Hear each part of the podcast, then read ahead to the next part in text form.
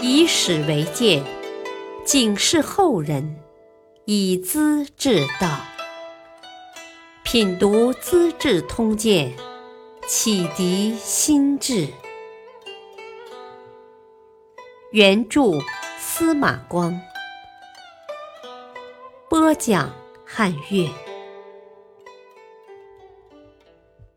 长安城宰相被刺，老和尚自折腿骨。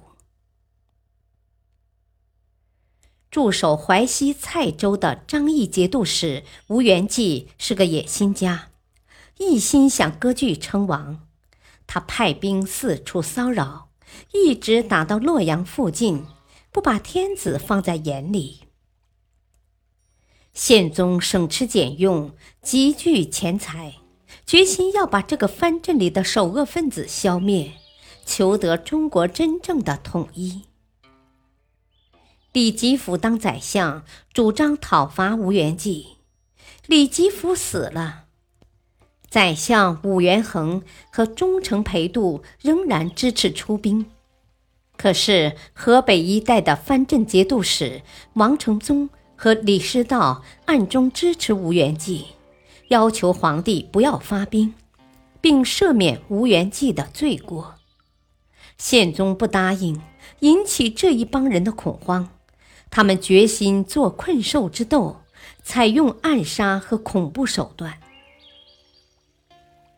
李师道没有听取兄长李师古和判官高木的教诲，当了淄青节度使后，占有今天的山东地盘，豢养着谋士刺客几十人，与朝廷为敌。他们认定，啊，打仗先要粮草，和音院是江淮粮草的大仓库，要马上烧掉啊！在洛阳收买流氓无赖，白日打劫、焚烧宫殿，制造恐慌，朝廷呢将会自顾不暇，还能讨伐什么蔡州呢？不久，何阴院粮草转运站的三十万名铜钱，绢帛几十万匹，谷三万多斛，以及看守的十几个人，一夜之间全部化为灰烬。不少大臣慌了。主张停止发兵，宪宗不为所动。这样一来，李师道派出刺客向武元衡和裴度开刀了。六月某日，天色未明，武元衡骑马上朝，刚出家门，黑暗中刺客突然发现，随从惊慌四散，刺客抓住马缰，拖出十几步远。把武元衡几刀捅死，还将头盖骨砍下带走了。接着，刺客又到裴度门外，等他出来，刺伤头部，幸而跌进路边的阴沟里，头上的毡帽很厚，才没有致命。仆人王毅拦腰抱住刺客，大叫，手臂也被斩断了。在长安城里刺杀宰相。这震动该有多大？天子下诏加强警卫，全城戒严搜查，都没有结果。刺客将恐吓信丢在金吾府和政府衙门，发出警告：警告诸位，不要逼人太甚，否则先请你们人头落地。看到这阵势，搜捕的官吏也不那么积极了。兵部侍郎许梦荣激动的失声痛哭：“ 宰相尸横大街，贼人逍遥法外，是朝廷的耻辱啊！”要求悬赏捉拿，挨家挨户追查，可哪里有什么踪影呢？裴度卧床不起，宪宗派出军队保卫。有些胆小的大臣要求罢掉裴度的官职，安抚藩镇的情绪。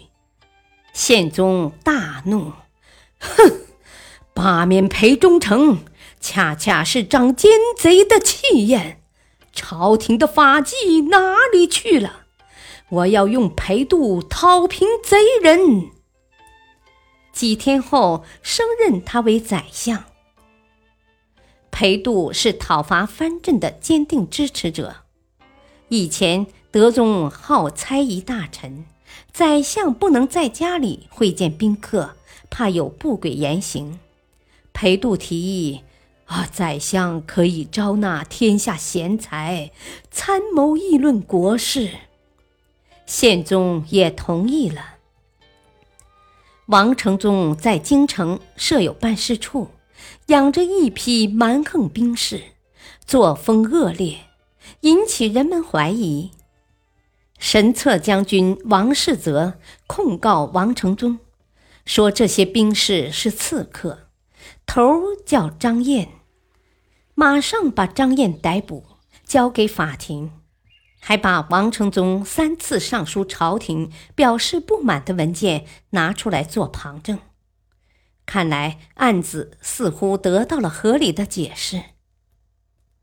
法庭审问张燕等人，在独行之下，何求不得？他们承认是杀死宰相的凶手，当即十四人被判处死刑。宪宗抓住这点，下诏揭露王承宗的罪恶，拒绝他的朝贡。哼，我还是希望你幡然改悔。肃身服罪，究竟何时讨伐，就看你的态度了。李师道在一旁冷笑，他从夹缝中逃脱打击，变得更加猖狂了。他安插在洛阳的流氓杀手们议定出动的日子到了，杀牛备酒，准备先烧宫殿，然后大干。临动手前，有个小卒告发，朝廷发兵围捕，这伙人迅速向西南山区逃去。洛阳西南连接邓州一带，山高林密，居民从不种田，专事狩猎，身手勇悍，称为山朋，过着游猎生活。某日，有位山朋在城里卖鹿肉。碰上了这伙逃贼，把他的鹿肉抢走了。这位山朋怒不可遏，招呼部落同伴，带领官兵，把贼人逼压在一个山谷里，全部抓获。审问结果找到了他们的头子，原来是中岳寺里的僧人袁敬。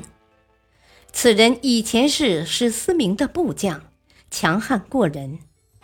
史思明被杀后，他逃入嵩山当和尚。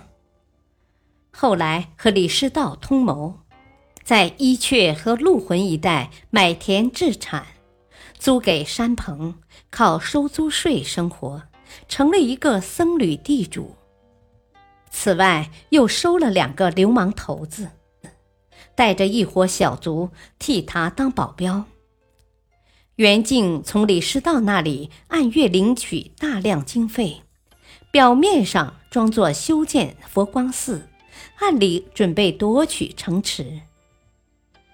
袁敬被抓到了，已是八十多岁的老头。武士用铁锤猛击他的小腿，可不弯不折，若无其事。老和尚骂道：“混蛋！”我的腿子要打得断，还称什么好汉？随即把腿子割正，叫武士用力，才把腿骨打折。临行时，袁静跌足长叹：“啊，大事耽误了，洛阳城没流血，真是遗恨呐。”这一次围剿，袁敬的同伙死了几千人。为了对付吴元济，宪宗决定暂不声张，停止搜查，直到李师道伏诛之后，查到他的财政支出账目，其中有一条赏给杀死宰相武元衡的刺客若干钱财。大家才明白，原来刺客头名叫王世元，一共十六人。审理王世元，他最后供出，真正的凶手还是王承宗派出的人，因为王世元受命行刺晚了一步，到达长安时，武元衡已经死了。他们没有声张，冒领了李师道的赏钱。这是中国古代一次著名的刺客谋杀案。感谢收听，下期播讲裴度挂帅讨淮西，李肃雪夜下蔡州。敬请收听，再会。